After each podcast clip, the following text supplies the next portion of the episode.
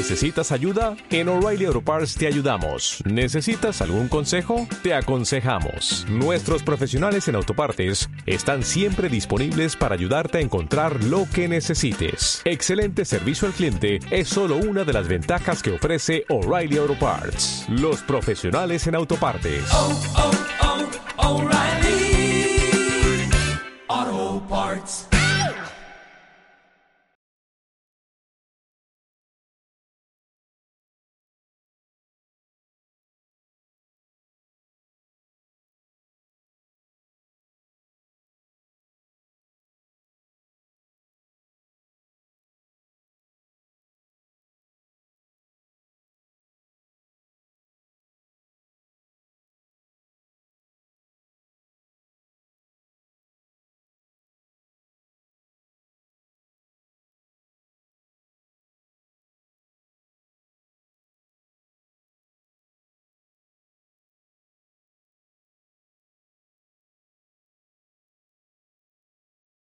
Estamos a unos momentos de comenzar nuestra siguiente transmisión. Om Radio, un espacio para todo aquel que busca compartir un mensaje de bienestar a nuestra audiencia. Transforma tu perspectiva a través de nuestros programas de la mano de expertos.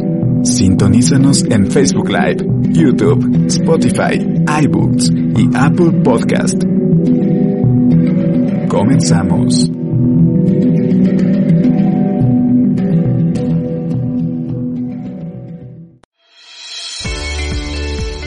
Proceed, Profit Makers y NetCEO presentan El Rincón del Pensamiento, un espacio para desarrollar las habilidades que nos llevarán al éxito laboral. Conduce Sandy Cisneros. Iniciamos.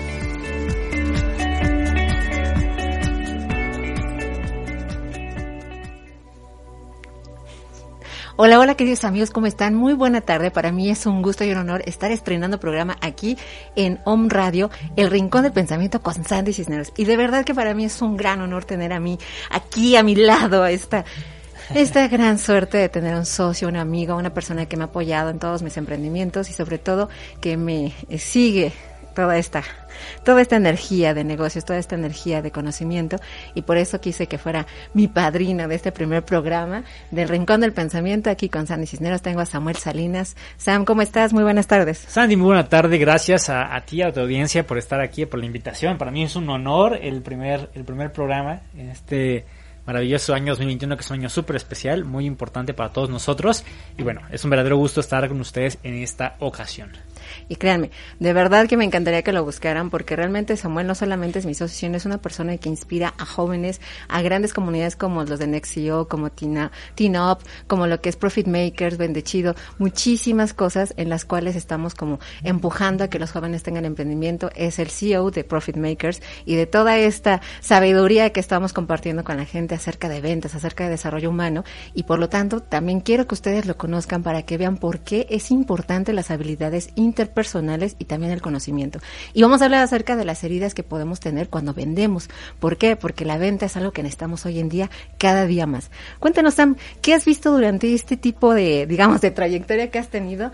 ¿Qué miedo se enfrenta constantemente la gente cuando está en este proceso? Fíjate que dentro de las heridas básicas, ¿no? Del alma que todos conocemos, yo, yo siempre, o me, eh, es muy común encontrar que las dos heridas o los dos miedos más frecuentes que inhiben a la gran mayoría de los vendedores y los emprendedores son el miedo a la humillación y el miedo al rechazo.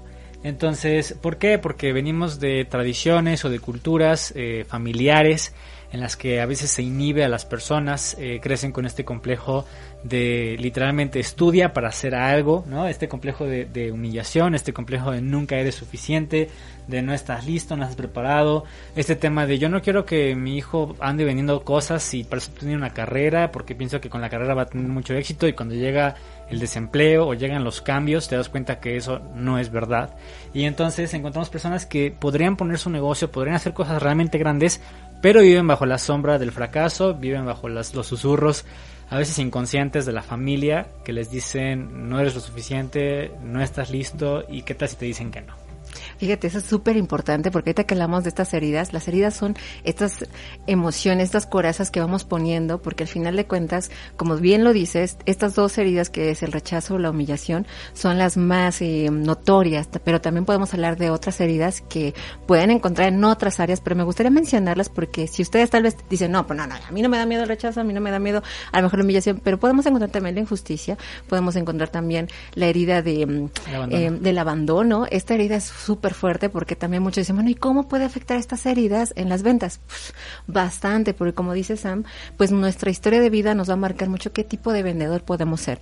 Hay los clásicos vendedores estrellas que Claro. pueden tener también estas heridas muy, pero muy ocultas, en las cuales pueden reflejarlas de otra forma que sus resultados terminan saboteándolos, porque al final pueden hacer la venta, pero ya no dan un buen seguimiento, o a lo mejor pierden el cliente porque sienten que hubo una injusticia o sienten que no hay un reconocimiento y se marcan en la rigidez, que también esa es otra herida.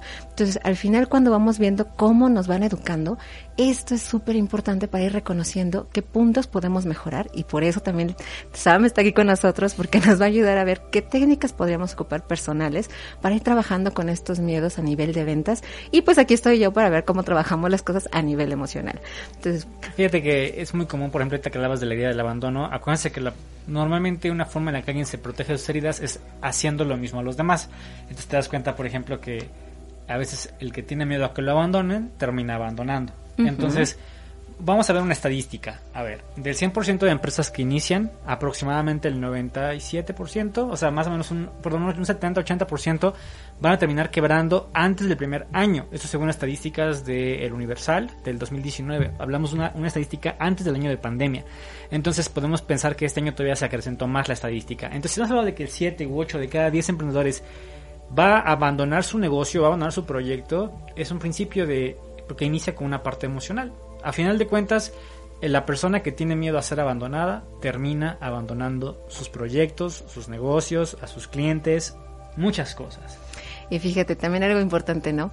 Lo que acabas de decir del abandono, el hecho también de que no lo reconozcan, muchas veces pueden parecer pretextos, pueden decir es que la vida es injusta, es que a mí no me toca, porque no se dan cuenta que su misma actitud hacen esto que provocan el abandono. Entonces, y también por el otro lado está el rechazo, ¿no? Son muy similares estas heridas a nivel psicológico, el rechazo y lo que es el abandono pueden ser muy similares. O sea, ahí es donde quiero que tú te analices desde, digamos, de tu historia de vida, qué pasó tal vez contigo si a lo mejor eh, este, hubo esos papás que tuvieron que trabajar mucho y no hubo ese contacto contigo de cuando eras pequeño, porque como eras pequeño, pues tal vez no te dabas cuenta que tus papás tenían que estar trabajando y tú te sentiste abandonada. O también por otra parte, si vienes de una familia en la que no es muy afectiva y no saben cómo decirte te amo, me importas o estoy contigo, puedes sentir ese rechazo porque a lo mejor no hubo ese contacto físico, porque a lo mejor no había como esa manera de decir que querían lo mejor para ti y tal vez dentro de sus palabras eran de, no, no, lo que haces no está bien, pero no saben cómo decirte que no era porque te rechazaran a ti, sino tal vez estaban rechazando la idea. Y vienes tal vez de ese concepto en el cual tú mismo estás rechazando tu potencial. ¿Por qué? Porque inconscientemente tú te dices a ti, lo que yo hago no es suficiente, lo que yo hago no es importante. Entonces, imagínate, ahorita súmale al concepto que hasta hoy en día se le está dando ese peso a la gente que vende. Y por eso también estamos viendo todo este concepto de educación en ventas. Porque mucha gente dice que sabe vender, cuando realmente también hay que estudiar, también hay que para ser un buen vendedor.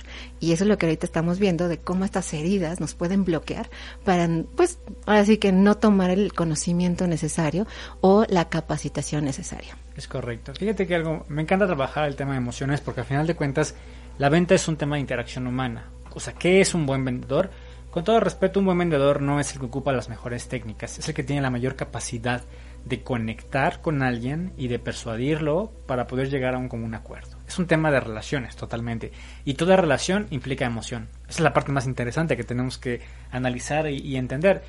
El éxito en una relación consiste en aprender inteligencia emocional para comprender mis propias emociones y las emociones de mi cliente.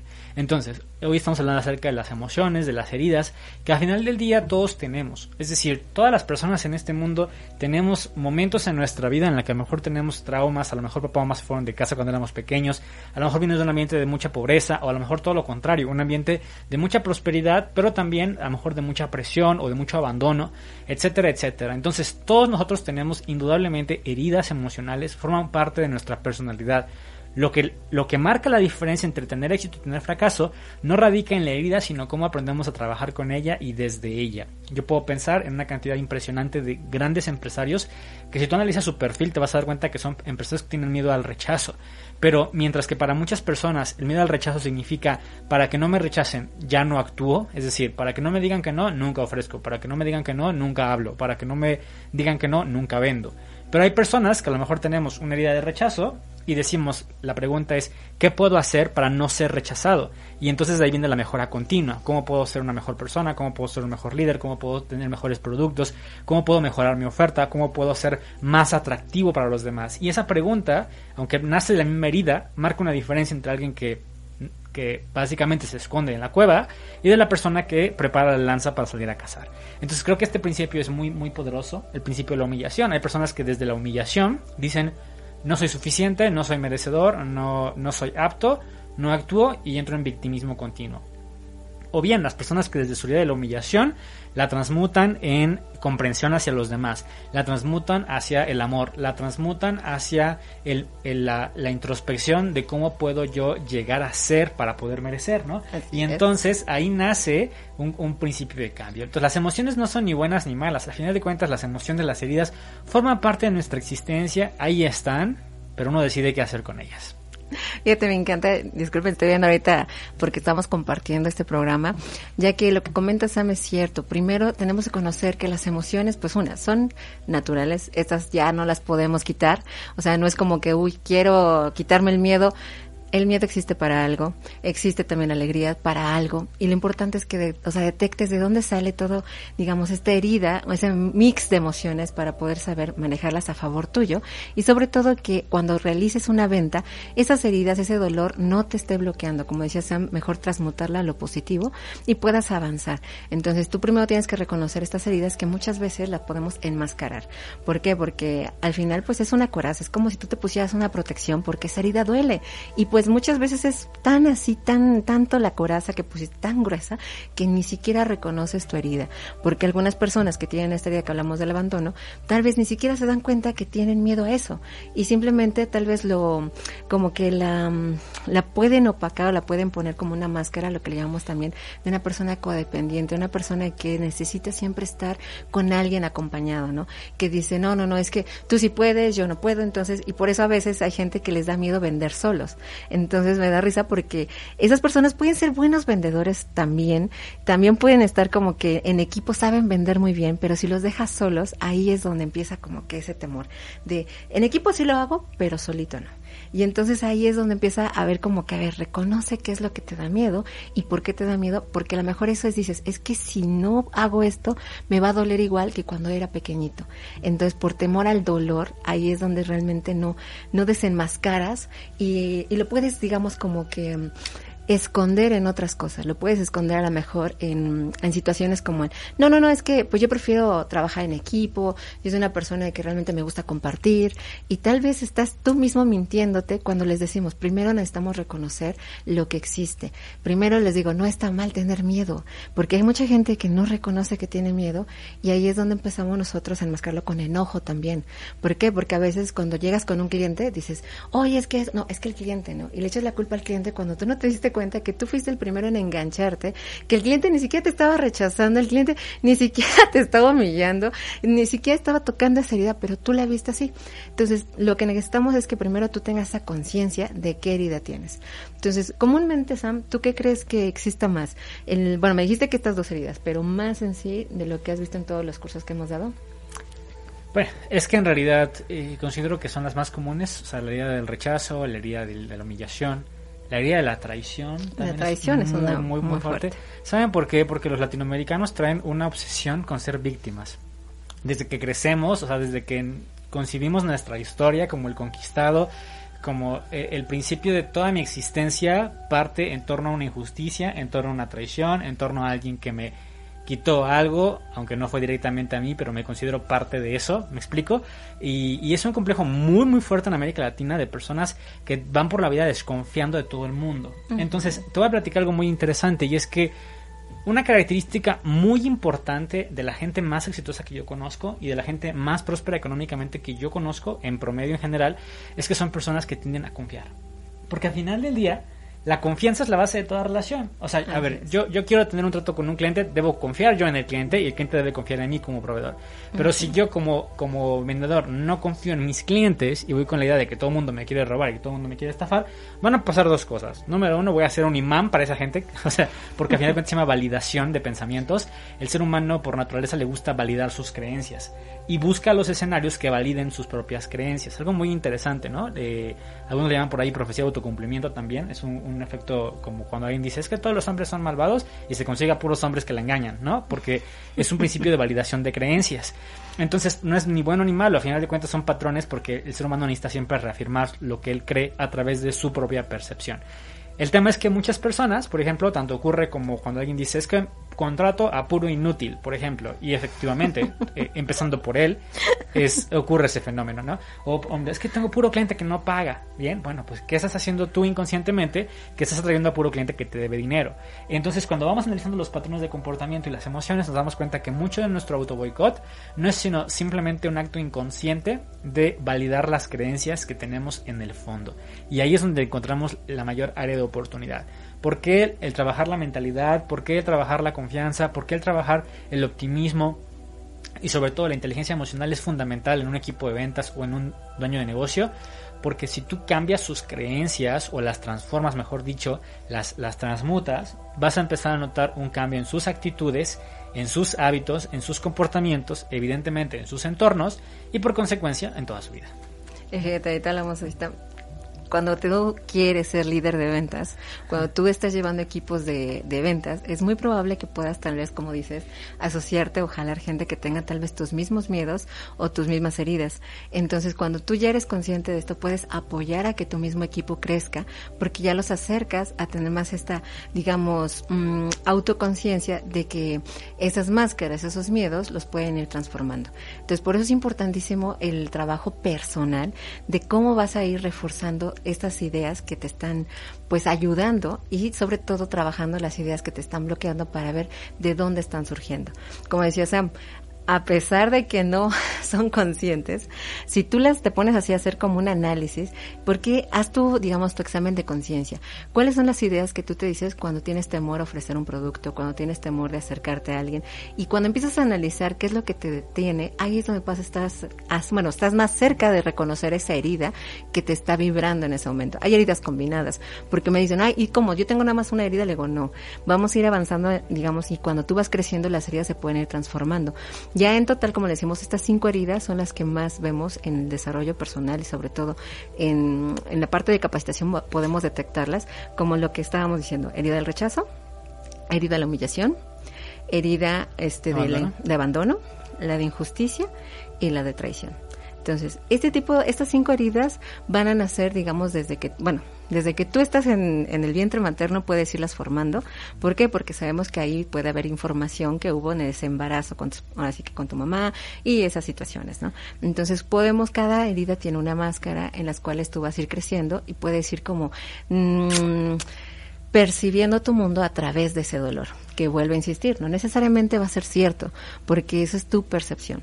Conforme vas avanzando, también tienes que hacer un análisis de tu entorno, qué gente te rodea, porque muchas veces, desafortunadamente, tal vez nacemos en una familia en la que no les enseñaron tanto desarrollo emocional y pues es como les enseñaron. Y entonces nuestro deber, les digo, no es como, digamos, no es tu responsabilidad donde naces, pero sí es tu responsabilidad a dónde quieres llegar. Entonces, si tú ya viste que tu ambiente tal vez no te está ayudando para nada a sentirte pues mejor, a sentir esa sensación de ir creciendo, sino al contrario, te sientes estancado, lo primero que les decimos a los vendedores es que necesitan rodearse de gente que los pueda alimentar con nuevas vibraciones, con nuevos pensamientos, que los ayuden también a sentirse pues más valiosos. ¿Por qué? Porque muchas veces nuestros entornos nos hacen que reforcemos esa herida constante. Y por eso me encanta, porque mucha gente dice, es que yo no nací para vender. ¿Y qué les dices? me encanta. O sea, to- todos nacemos, por- o que en realidad nadie nace con una marca en los pompis o en el pie que dice este no vende, ¿me explico? Al final de cuentas, la venta es un acto humano de, capacidad de convencimiento. Si la gente no supiera convencerse, no nos podríamos reproducir al final del día. Bien, desde el momento en que tus papás te dan permiso de irte a una fiesta, desde el momento en que puedes convencer a alguien de que se case contigo y, procree, tienes la capacidad de convencimiento, de cosas realmente sustanciales. Entonces, por supuesto que también tienes la capacidad de aprender a, guiar, de aprender a, a, instruir. Yo pienso que uno de los grandes, eh, los grandes avances en el mundo de las ventas ha sido la percepción que tenemos. Todo el mundo a veces cuando hablamos de ventas se imagina el logo de Wall Street o no sé, alguna de estas ideas súper eh, ochenteras, sesenteras del típico vendedor que es súper bueno para convencer a todos los demás, súper labioso, súper eh, bueno para manipular y en realidad eso es una cosa súper tóxica, ¿no? esos vendedores tóxicos que a final de cuentas ya tienen 40 años en desuso y que a, lo mejor todavía pensamos que así son el mundo de los negocios y las ventas, es completamente falso. Hoy en día hablar de ventas significa hablar de liderazgo, significa hablar de la capacidad de guiar, de asesorar, de dar consultoría, de ayudar a nuestros clientes a tomar decisiones. Creo que hoy en día los mejores vendedores no son los que tienen los mejores argumentos y técnicas para hablar, sino los que tienen las mejores metodologías para conectar, entender y guiar a sus clientes. Puede ser un vendedor tartamudo, puede ser un vendedor tímido, puede ser un vendedor que a lo mejor habla bajito, pero si sabes guiar a tus clientes y te interesas por ellos y tienes la metodología correcta, por seguro que serás un gran vendedor. Entonces hay que entenderlo desde esa perspectiva, ¿no? No tienes que ser un lobo de Wall Street para vender y para tener éxito en los negocios. Esa es una idea súper eh, hollywoodense, te voy a decir, básicamente es como casi como antes idealizábamos el romance y las parejas y el y todos estos estereotipos súper machistas y, y, que ya quedaron en desuso, creo que así tenemos que empezar a desmitificar lo que significa ser realmente un vendedor. Y tenemos que quitar toda esta idea del, del vendedor eh, machito tóxico loco que manipula a los demás porque francamente eso quedó hace mucho tiempo debería estar enterrado y, y, ya no está en vigencia. Me explico creo que tenemos que como sociedad empezar a evolucionar y, y con, a medida que evolucionamos nuestra perspectiva de cómo funcionan los negocios también tiene que ir cambiando Fíjate, es que a mí me da mucha risa porque ahí es donde empieza lo sabroso y por eso me encanta que seamos socios. Porque ahí es donde como que a veces, no es que choquemos, pero a mí me da risa porque le digo, bueno, tampoco es que si tú eres de ese tipo de perfil, tú dices, no, ya estoy en desuso, ya estoy obsoleto. Simplemente les digo, a ver, todos tenemos herramientas que podemos potencializar para o adaptar en el momento en que son necesarias. Porque si tú también eres una persona que tiene mucha fluidez en el hablar, pues también no solamente es hablar, sino como dice Sam, tener esa capacidad de escuchar, de socia, o sea, de realmente crear esa ese vínculo emocional con la persona y sobre todo el tener las bases, porque hay mucha gente que puede hablar mucho, pero si no conoce su producto, si no está preparado, si no tiene realmente esta capacidad de conectar con el cliente, pues definitivamente no va a crear esta venta o realmente se puede volver un líder en ventas. Ahí es donde también les comento, ¿no? De estas heridas, cómo puede afectar. Porque una persona que tiene miedo a la mejor al abandono, abandona su clan y entonces lo que hace es él solo, yo solo, yo solo. Entonces es de los vendedores solitarios, de los que no aceptan un equipo, de los que muchas veces dicen, como no quiero este que me abandonen, mejor yo no permito que alguien entre a mi vida y por lo tanto mejor este hago mi, mi trabajo solo y por eso tal vez tengo que desarrollar más la labia, por eso a lo mejor tengo que ser más como este persuasivo, pueden ser muy frontales. Un vendedor frontal izquierdo no es un vendedor que trabaja en equipo, en realidad le estorba el equipo eh, y hay que entenderlo así, hay vendedores solitarios eh, que, que, prefieren trabajar bajo sus propias metas y no haber limitado su crecimiento por otro tipo de vendedores. Entonces ese tipo de vendedores normalmente van a ser emprendedores, ¿sabes? Es muy común porque casi nunca soportan trabajar para alguien.